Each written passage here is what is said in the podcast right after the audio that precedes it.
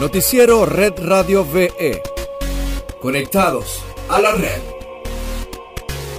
Bienvenidos a esta nueva edición de Conectados a la Red. Hoy es martes 25 de agosto de 2020. Yo soy Vicky Soy y estas las informaciones.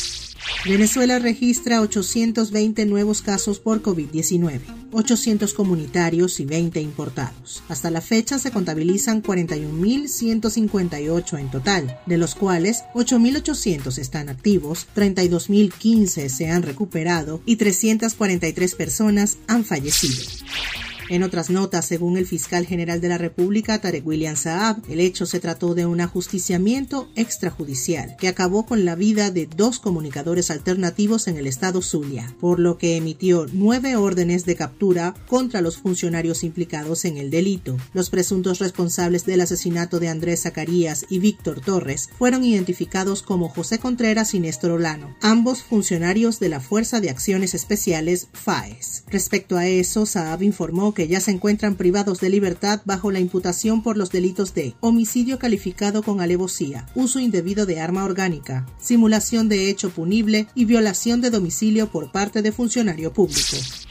En Red Global tenemos que Estados Unidos sigue literalmente sacudida por las protestas antirracistas. La ciudad de Kenosha, en Wisconsin, se ha convertido en el nuevo epicentro de las manifestaciones que pone de relieve que hay un país harto de la violencia policial que es especialmente severa con los afroamericanos. Esa ciudad sigue en estado de protesta por segundo día consecutivo y a pesar del toque de queda ordenado por las autoridades de esa localidad, la protesta popular se tornó violenta en reacción al crimen de la policía contra Jacob Blake, joven negro de 29 años, a quienes dispararon siete veces por la espalda durante las protestas de este domingo. El video del suceso se transformó en un nuevo episodio viral de una sociedad sensibilizada contra la brutalidad de la policía, que se reveló de manera más cruda desde el asesinato de George Floyd.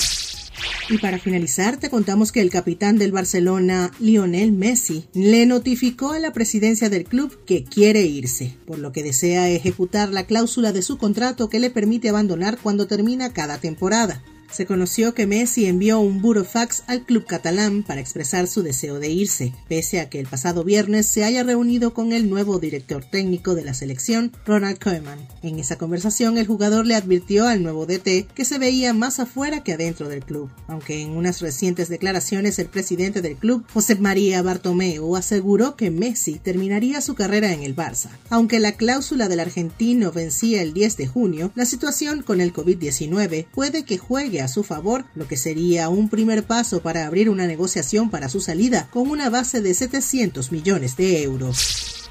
Hasta aquí llega Conectados a la Red. Para más información visita redradiove.com y síguenos en nuestras redes sociales arroba redradiove. Hasta mañana. Noticiero Red Radio VE. Conectados a la red.